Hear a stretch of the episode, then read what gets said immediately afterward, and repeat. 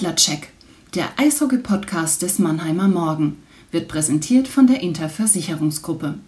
Kompetenz, Fairness und Vertrauen machen das Mannheimer Unternehmen zum perfekten Ansprechpartner für alle Fragen rund um Gesundheit, Vermögen oder Vorsorge. Jetzt geht's los mit dem Podcast. Viel Spaß mit dem Adlercheck wünscht die Interversicherungsgruppe.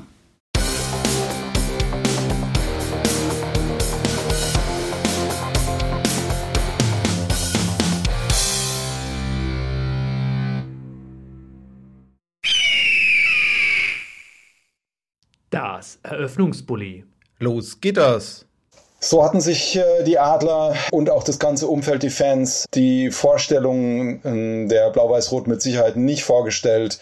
Vor allen Dingen, äh, nachdem man gegen München zweimal wirklich gut gespielt und zweimal auch gewonnen hatte, also im Prestige-Duell äh, zweimal als Sieger vom Eis gegangen ist, Danach gab es aber äh, richtig ordentlich einen mit und äh, insofern besteht Redebedarf nach den Niederlagen gegen Wolfsburg und Düsseldorf in der SAP-Arena und jetzt dann nach der jüngsten 0 zu 4 Niederlage in Ingolstadt. Und genau das wollen wir tun. Wir wollen reden im Adlercheck, dem Eishockey-Podcast des Mannheimer Morgen. Das will ich nicht alleine, das wäre langweilig und deswegen habe ich mir jemanden dazugeholt, mal wieder. Und ich freue mich aber, dass es mal wieder äh, Philipp Köhl von Eiszeit FM ist. Hi Phil, schön, dass es geklappt hat und du dabei bist. Ja, Hi Jan und immer wieder vielen, vielen lieben Dank für die Einladung. Ich freue mich sehr. Alles klar. Dann lass uns gar nicht lang zackern, sondern wir gehen gleich in die Vollen. Backcheck. Unser Rückblick. Ja, die Erfolge über München hatten ja eigentlich Lust auf mehr gemacht und ähm, hatten vielleicht auch so ein bisschen die Einstellung auch äh, oder die Sinne ein bisschen vernebelt fast nach den wirklich ähm, guten Vorstellungen. Aber stattdessen vielleicht auch, ähm, weil eben Spieler aus der Corona-Quarantäne zurückgekehrt sind, haben die Adler jetzt wirklich wieder drei Rückschläge nacheinander einstecken müssen. Phil, was ist da los aus deiner Sicht mit der Mannschaft? Hast du einen Erklärungsversuch? Denn auch da, aufgrund von Corona, sind wir ja als Journalisten ähm, nicht mehr so nah dran wieder an der Mannschaft, wie es halt noch zu Normalzeiten der Fall war. Was, was war da los? Vor allen Dingen erstmal jetzt gegen Wolfsburg und die DEG. Ja, äh, versuchen kann ich es natürlich sehr gerne. Du hast es ja gesagt, äh, wir sind nicht mehr so nah dran. Ähm, ich weiß gar nicht, ob es nur an den Spielern liegt, die zurückgekommen sind, oder ob es auch die Spieler sind, die die ganze Zeit über auf dem Eis waren und mit ganz, ganz dünnem Kader versucht haben, da die Kohlen aus dem Feuer zu holen. Ähm, ich glaube, es ist eine Mischung tatsächlich aus beidem. Also die Mannschaft wirkt ein, bisschen platt, ähm, kommt nicht mehr so in die Zweikämpfe rein, fährt nicht mehr so viel Schlittschuh äh, wie zuvor, die Spiele vor ähm, den ganzen Corona-Ausfällen. Ähm, das eine hat natürlich dann auch mit dem anderen zu tun. Äh, läufst du weniger Schlittschuh, kannst natürlich auch nicht mehr so gut die, die Zweikämpfe führen dann. Ähm, Pavel hat auch ein bisschen von Arroganz gesprochen nach dem Spiel gegen Wolfsburg, also da auch ein bisschen an die richtige Einstellung appelliert bei seinen Jungs. Ich finde grundsätzlich so ein Spiel wie Wolfsburg, das, das kann natürlich mal vorkommen. Also du, du, du kannst auch mal zu Hause gegen Wolfsburg 7-3 verlieren. Das, das passiert in so einer langen Saison mal, auch den Adler Mannheim. Wichtig ist da aber für mich immer die Reaktion und die Reaktion blieb ein bisschen aus, tatsächlich gegen Düsseldorf. Düsseldorf war sehr, sehr effizient vorm Tor Mannheim hat es ihnen oft einfach gemacht, muss man auch sagen, hat dann die wenigen Chancen, die sie herausgespielt hatten, dann nicht genutzt. Allgemein ähm, hat Düsseldorf ihnen sehr wenig Raum gegeben äh, vor, dem, vor dem eigenen Tor, äh, Wolfsburg damals auch. Mannheim war da nicht so zielstrebig und ja, die, die Reaktion nach der Wolfsburg-Niederlage ist ausgeblieben, meiner Meinung nach, was dann auch wieder ein bisschen mit der körperlichen und mentalen Frische zu tun hat. Also die fehlende körperliche und mentale Frische, die man der Mannschaft doch momentan anmerkt und die sich dann auch meiner Meinung nach am Sonntag beim Spiel gegen Ingolstadt gezeigt hat. Oder wie hast du das Spiel am Sonntag gesehen? Ja, also äh, ich würde mal, vielleicht unterschreibst du es mit, sagen, dass man eigentlich äh, Düsseldorf und Ingolstadt, also die beiden Namen äh, Freitag und Sonntag, quasi hätte austauschen können, oder? Denn Also am Sonntag fand ich, das war ein sehr ähnliches Bild. In der Offensive kaum Raum gelassen, sich wirklich zu entfalten. Ingolstadt hat auch sehr früh gestört, aggressiv gestört ähm, und, und war halt dann eben auch vor, vor Goldie Felix Brückmann, der wirklich keine Chance hatte an den zwei Toren. Es ist zwar 0 zu 4 ausgegangen, aber es waren ja zwei Empty-Net-Tore dabei. An den zwei Toren hat er eigentlich keine, keine Schuld gehabt. Ja? Und es war wie vorher auch schon so. Also die Schüsse waren jetzt nicht so brandgefährlich, auch am, am Sonntag dann. Also äh, Kevin Reich ähm, war selten in Bedrängnis und ist halt auch kein schlechter, ne? hat aber wenig Abpraller zugelassen. Deswegen dann auch äh, kaum die Chance, dass du, dass du mal einen Schuss abfälschen kannst ähm, oder, oder nochmal nachstochern kannst oder so. Und dann kam halt gegen Ingolstadt noch dazu, dass da wirklich dann auch ein paar unclevere Entscheidungen ähm, dazugekommen sind, was Strafen angeht. Also Desjardins wurde hart gecheckt an der Bande. Das war wirklich fies. Da hätte auch mehr passieren können, weil er mit dem Kopf quasi äh, genau auf der, auf der äh, Bandenbegrenzung da war. Ähm, also das, das hätte übel ausgehen können. Äh, natürlich hat er dann Frust geschoben und, und das kann man auch verstehen, aber ähm, ein Mann mit so viel Erfahrung muss dann so clever sein, nachdem die Schiedsrichter das ja gepfiffen haben, dass er dann da weggeht und sich nicht, äh, also nicht den Faustkampf anzettelt, weil dafür hat er dann eben auch eine Strafe gekriegt. Und insofern war die mögliche Überzahl dann und die, der Vorteil daraus dann wieder genommen. Und sie selbst haben äh, eben dann auch noch ein paar blöde, ärgerliche, zum Teil auch fragwürdige Strafen gezogen. Und ähm, das hat dann eben an so einem Tag erst recht dann nicht geholfen. Ne? Auch da, Phil, kannst du ja vielleicht gleich noch was dazu sagen. Ich fand wirklich auch, dass die Adler zwar wollten, aber mir schien es so, als wenn sie äh, wirklich nicht unbedingt viel mehr konnten, sowohl physisch dann auch dagegen halten, also sie haben nicht alle Checks zu Ende gefahren, als auch irgendwie psychisch. Die, äh, die, der ERC war irgendwie gedankenschneller. Ja, und dann passieren dann eben auch so Fehler wie eigentlich Nigel Dawes vorm Tor mit äh, im, im Schlussdrittel mit einer tollen Chance und dem rutscht die Scheibe weg. Das passiert dem normalerweise nie. Wahrscheinlich hätte er den normalerweise mit verbundenen Augen sonst reingemacht oder Mark Hertage der ist ja einer der Corona-Rückkehrer, ähm, verliert dann in Überzahl, als Brückmann draußen war, knapp vier Minuten vor Schluss, ist sein Zuspiel zu, zu schlecht ähm, und die Ingolstädter können da reingehen und auf einmal steht es dann halt 0-3 statt, statt halt 2 zu 1 und ähm, ja, ich weiß nicht, wenn du das Spiel mitverfolgt hast oder zumindest ein bisschen vielleicht nachgeguckt hast, ging es dir ähnlich? Ja, absolut. Also ich würde schon sagen, ähm, Konzentration, also das, was ich schon gesagt habe, mentale und physische Frische, die, die fehlt definitiv. Also und das äh, spiegelt sich dann halt auf dem Eis auch durch erhebliche Konzentrationsschwächen dann wieder, wie du gesagt hast, der Puck, es geht selbst ein Spieler wie Mark Kartic dann äh, der Puck verloren, obwohl er sehr, sehr scheibensicher ist oder rutscht ein Nigel Dawes über den Schläger. Ähm, äh, das sind ganz klare Anzeichen dafür, dass halt die, die Frische nicht stimmt und dementsprechend die Konzentration ähm, dann nicht so aufs Eis gebracht werden kann wie ähm, an, an normalen Spielen. Hinzu kommt vielleicht, das gibt's ja auch immer, Mannschaften in einer langen Saison auch mal in so ein Tief geraten.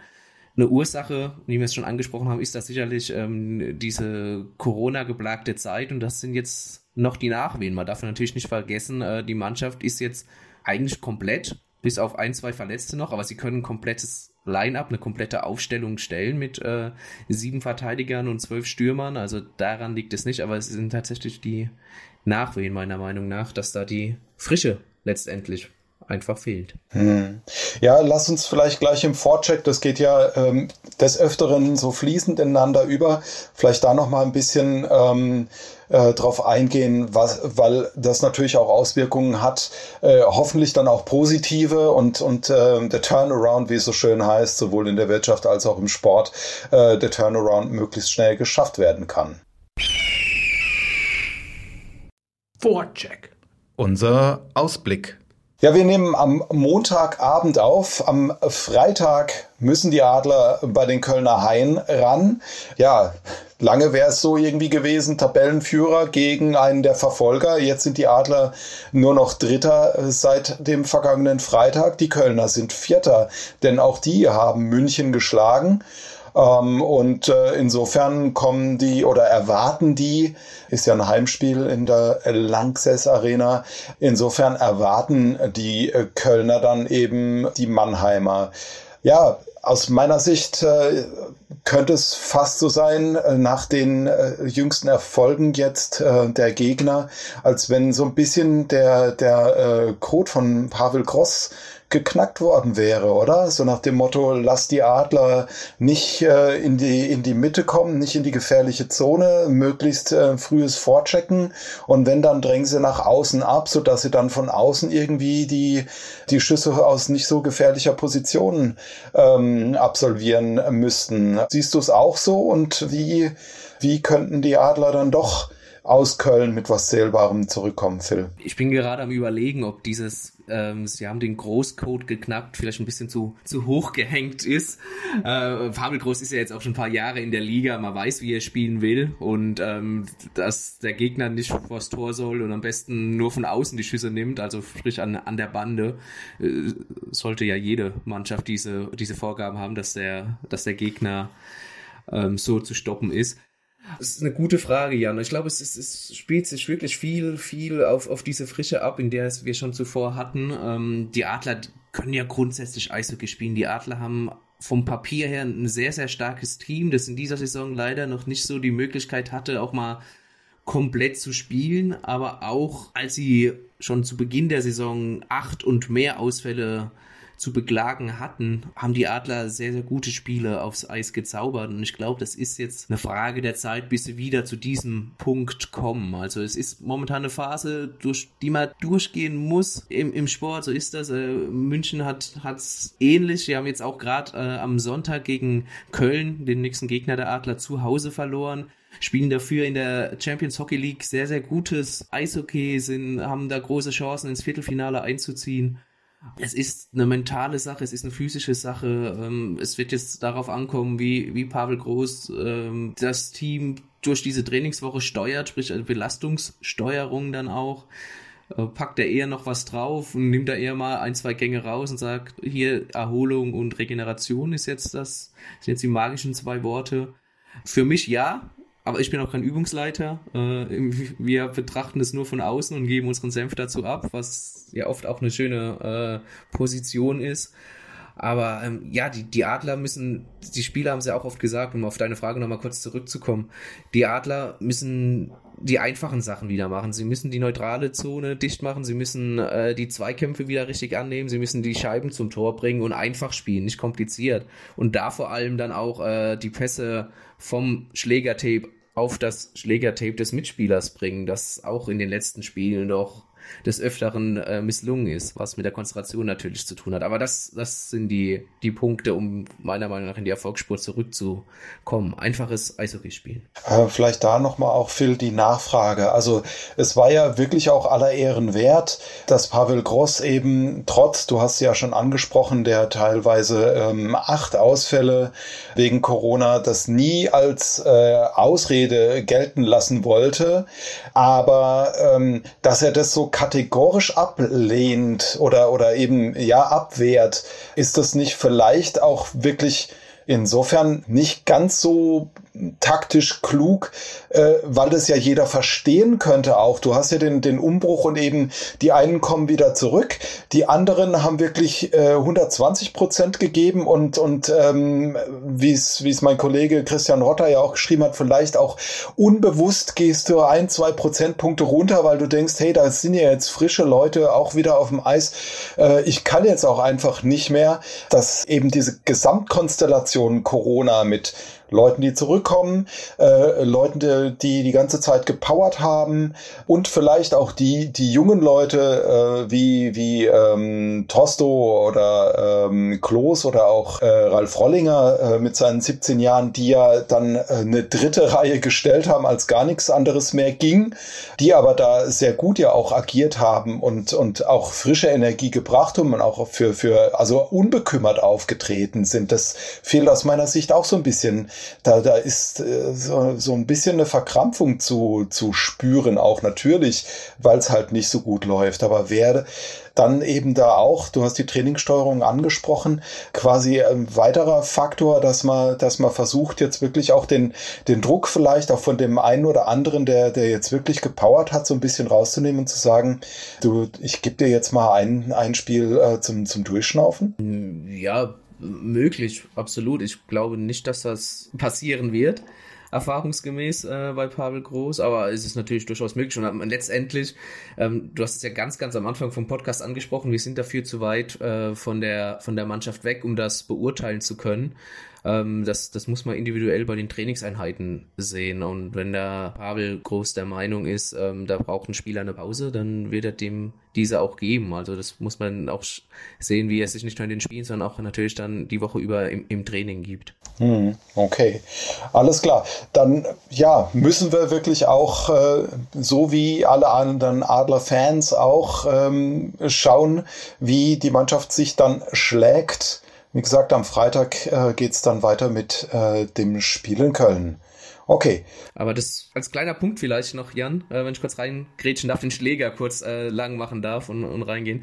Ähm, das Wichtigste ist natürlich dann auch äh, über Selbstvertrauen. Und, und das bekommst du nur, wie ich vorhin gesagt habe, über das einfache Spiel, dir über einen guten Torschuss, über einen guten Pass, äh, dir das Selbstvertrauen zu holen. Und dann kannst du natürlich auch wieder über deine körperlichen Grenzen gehen und ähm, wieder Erfolgserlebnisse feiern. Und dann ist das so eine Kette, die sich dann bildet und ein Dominoeffekt, die das auslöst, um dann wieder in die viel zitierte Erfolgsspur zurückzufinden. Alles klar.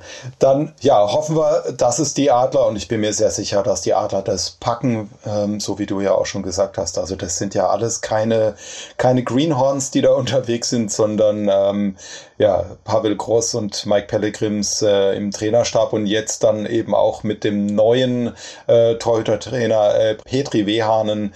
Ja, die haben schon was auf dem Kasten und die Spieler ähm, allemal, das sind ja wirklich äh, gestandene Jungs dabei. Das sollte klappen. Crosscheck. Wir spielen Erklärbär. Ja, Phil, ähm, wir haben ja die Kategorie Crosscheck. Ähm, dabei geht es darum, ähm, so ein bisschen Licht ins Dunkel zu bringen, was ähm, Fachbegriffe oder äh, spezifische ähm, Definitionen im Eishockey angeht. Wäre klasse, wenn du ja da Licht ins Dunkel bringen könntest, was der Unterschied ist zwischen einer Matchstrafe und einer Spieldauerdisziplinarstrafe. Ähm, ich hatte es im, im vergangenen Podcast äh, schon angedeutet, dass es eben diese beiden langen Strafen gibt äh, im Zusammenhang mit äh, neuen Videobeweis oder den neuen Möglichkeiten beim Videobeweis. Aber jetzt bist du dran. Die Spieldauerdisziplinarstrafe und die Matchstrafe äh, ähneln sich eigentlich, sind nur in der Theorie unterschiedlich, in der, in der Praxis letztlich fast relativ gleich. Was, was meine ich damit? Ähm, man muss sich bei Spieldauerdisziplinarstrafe und Matchstrafe so vorstellen wie einer roten Karte im, im Fußball, sprich man begeht ein grobes Foul ähm, und wird davon vom Platz beziehungsweise beim Eishockey vom, vom Eis gestellt. Bei der Spieldauerdisziplinarstrafe werden quasi eine 20-Minuten-Strafe für den Spieler, eine persönliche Strafe ausgesprochen. Er muss dann das Eis sofort verlassen, äh, kann duschen gehen und den Rest des Spiels von, von draußen angucken. Ähm, mit dem Unterschied, dass seine Mannschaft den Spieler, der die Strafe kassiert hat, direkt wieder ersetzen kann, sprich also keine Unterzahl gehen muss. Bei der Matchstrafe sieht das ein bisschen anders aus. Wird eine Matchstrafe ausgesprochen, ist es eine 25-Minuten-Strafe, bei der dann allerdings fünf Minuten auf die Spieluhr kommen und der bestrafte Spieler dann auch auf dem Eis nicht mehr ersetzt werden darf, bis die fünf Minuten vollständig abgelaufen sind.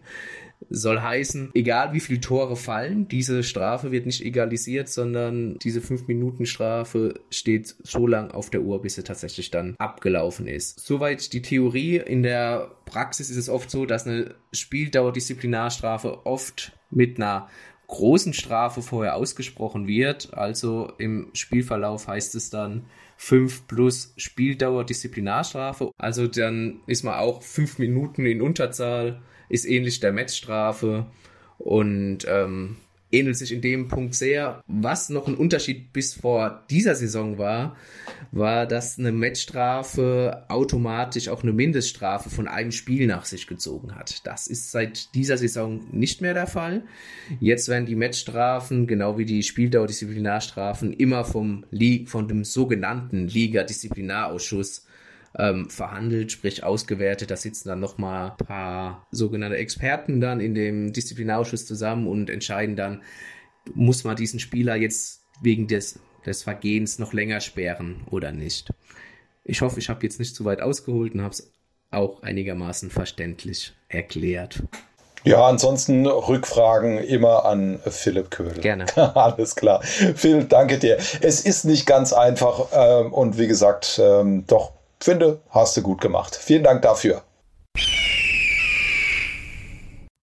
Offside. Unser Blick über den Tellerrand. Phil, eines deiner Steckenpferde, wie es so schön heißt, um diesen alten Begriff mal wieder zu benutzen, eins deiner Steckenpferde neben der NHL ist der Bereich Jugend-Eishockey, wobei Jugend dann auch ein großes Wort ist. Also die kommenden Talente, die hast du ähm, im Visier. Und insofern äh, hast du natürlich dann auch äh, die U20-WM äh, mitverfolgt. Ja, wie schaut's denn da aus? Wie steht's denn um den Nachwuchs? Ja, absolut. Also die U20-WM ist bei mir dick im Kalender angestrichen. Die beginnt hier am zweiten Weihnachtsfeiertag und endet am 5. Januar mit dem Finale in Edmonton. Ähm, Red Deer, genauer gesagt. Äh, also Kanada im Mutterland des Eishockeys und äh, genau wie der vergangenen Saison, die dann leider wegen Corona unter Ausschluss der Öffentlichkeit war. Jetzt sind Stand heute ähm, wieder Zuschauer zugelassen. Ähm, wie steht's ums deutsche Nachwuchs-Eishockey? Also diese U20-WM dürfen die Jahrgänge 2002 und jünger spielen und jeder, der das Eishockey in den vergangenen ein, zwei Jahren verfolgt hat, ist über die Namen Tim Stützle, John Jason Peterka und Lukas Reichel gestolpert und diese drei Jungs, äh, die sehr, sehr hoch in der NHL gedraftet wurden, und jetzt auch drüben in Nordamerika spielen, ähm, sind aus diesem 2002er Jahrgang. Also wir haben hier einen wirklich sehr, sehr starken 2002er Jahrgang mit viel, viel Potenzial. Wermutstropfen allerdings, diese Spieler, die ich gerade genannt habe, also Stützle, Peterka und Reichel, werden bei der U20 WM nicht teilnehmen. Das schwächt natürlich das Team ungemein, meiner Meinung nach, ähm, und nimmt auch die Chancen, vielleicht ein bisschen was Größeres zu erreichen. Nichtsdestotrotz hat die U20 Nationalmannschaft, die sich heute übrigens, du hast es ja anfangs erwähnt, wir nehmen am Montag, den 13.12. auf, äh, in Füssen trifft äh, und dort zwei Tage Vorbereitung macht, ehe es dann am 15. Dezember mit dem Flieger nach Kanada geht, um da nochmal zwei Tage Quarantäne zu haben und sich dann endgültig auf die WM vorzubereiten vor Ort. Genau, und Trainer Tobias Abstreiter hat sein vorläufiges Aufgebot da bekannt gegeben, hat vier Torhüter, neun Verteidiger und die Stürmer nominiert. 1, 2, 3, 4, 5, 6, 7, 8, 9, 10, 11, 12, 13, 14 Stürmer sind es, um genau zu sein.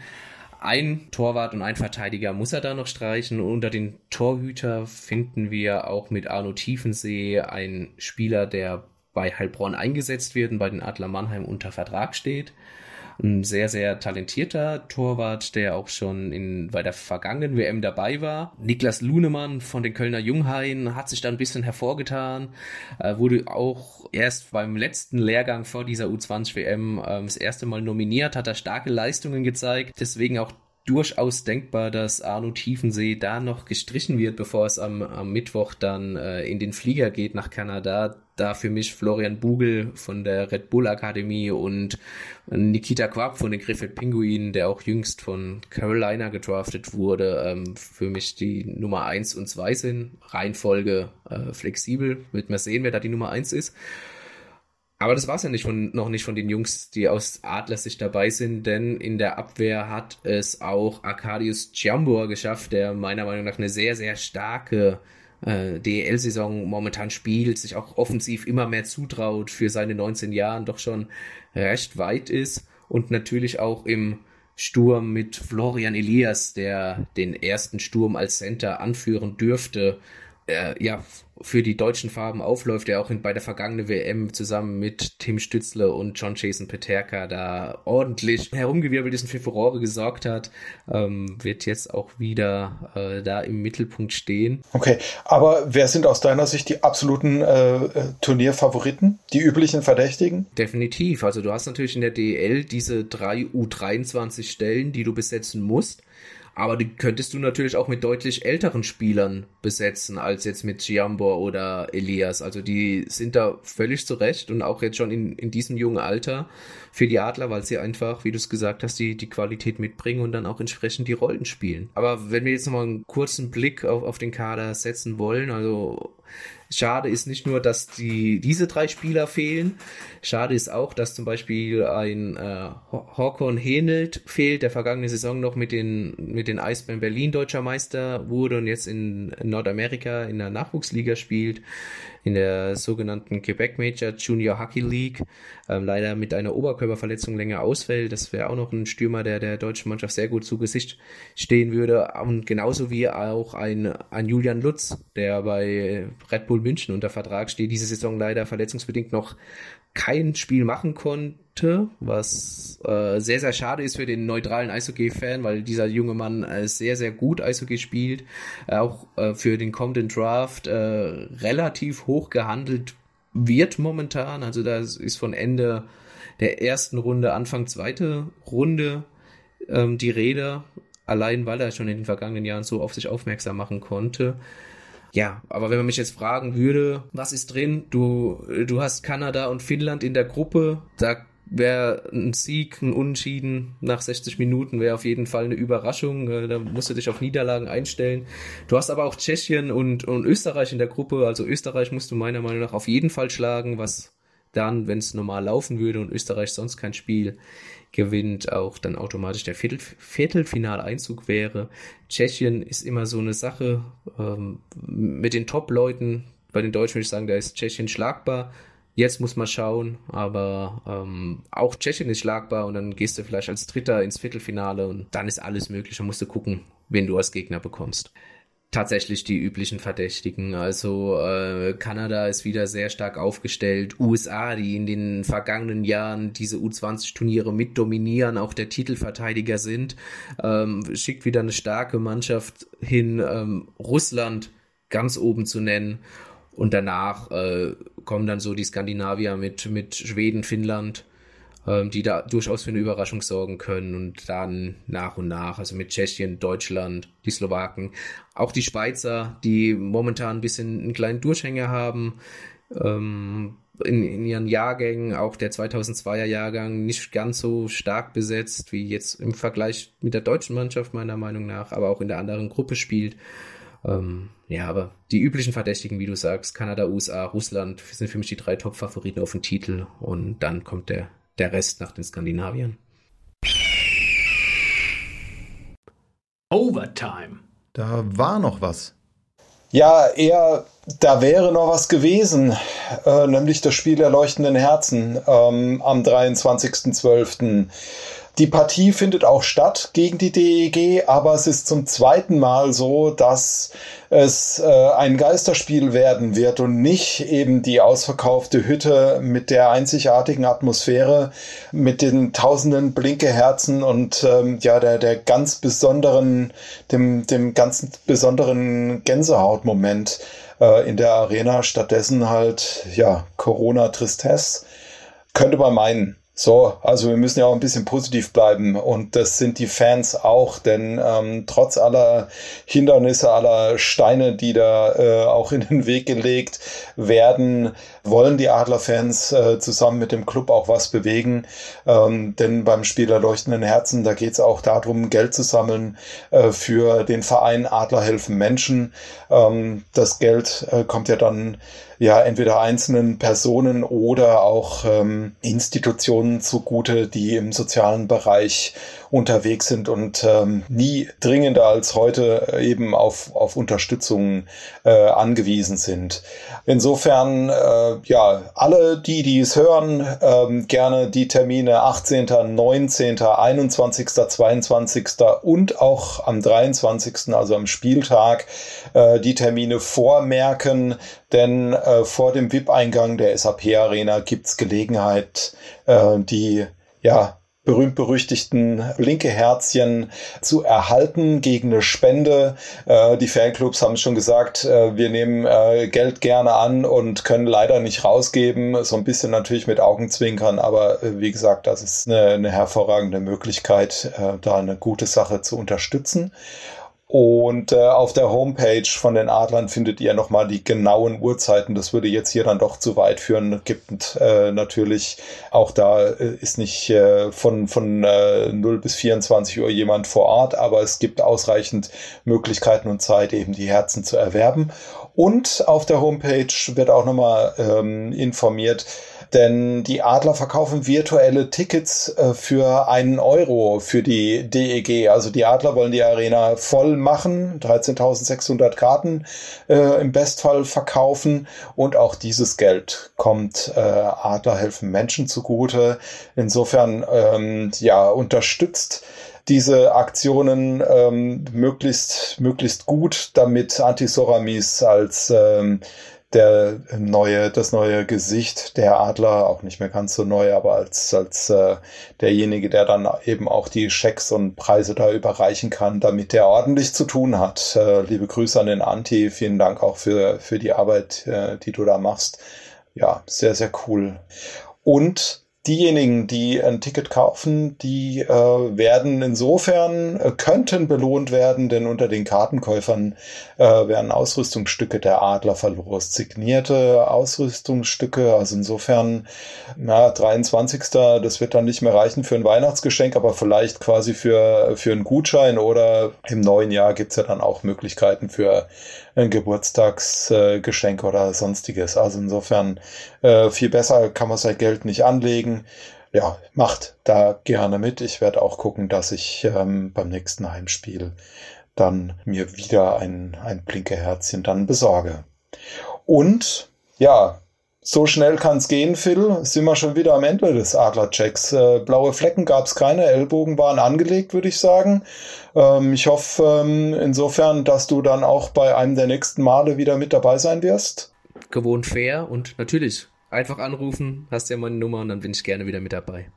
Alles klar. Ja, dann erstmal danke für deine Expertise und bei allen, äh, die den Adler-Check äh, mitverfolgen über Apple Podcasts, Spotify, Deezer, äh, über die Seite des Mannheimer Morgen, ähm, den Adler-Check abonniert haben. Ganz, ganz lieben Dank, dass ihr uns die Treue haltet, uns hoffentlich weiterempfehlt. Sehr, sehr gerne natürlich dann auch sagen, Mensch, äh, hier, wenn ihr was über die Adler wissen wollt, ähm, dann hört doch da äh, den beim Adler-Check rein. Allerdings äh, ihr müsst jetzt alle da äh, ziemlich tapfer sein, Phil, du auch, denn ähm, nicht zuletzt aufgrund des äh, sehr eng getakteten Spielplans ähm, wäre es äh, wirklich schier unmöglich, da aktuell auf den Laufenden zu bleiben und auch äh, die Hörerinnen und Hörer auf dem Laufenden zu halten. Jetzt dann um die Feiertage rum. Insofern hören wir uns erst wieder im Januar. Aber äh, nichtsdestotrotz, wer trotzdem noch sportlich unterwegs sein will, ähm, der muss dazu noch nicht mal die Couch verlassen, sondern kann beim Bu Buwe-Gebabbel, dem äh, Podcast über den SV Waldhof Mannheim, ähm, reinhören bei den äh, Kollegen äh, von mir vom Mannheimer Morgen. Und insofern äh, auch da gibt's dann nochmal ordentlich was auf die Ohren. Ja, jetzt kann ich nur noch mal sagen, Phil, vielen Dank ähm, und möchte dir natürlich auch die Gelegenheit äh, bieten, dich noch mal zu verabschieden. Ja, wie gesagt, Jan, sehr, sehr gerne. Vielen, vielen Dank auch für die Einladung und ich freue mich schon aufs nächste Mal. Alles klar. Und damit kann ich nur sagen, ja, ein frohes Fest an euch äh, oder für euch alle. Einen guten Start in ein hoffentlich besseres 2022, das einige Überraschungen und Herausforderungen ähm, für den einen, die andere äh, dann noch parat hält. Und ja, wie immer, passt auf euch auf und bleibt gesund. Ciao, ciao.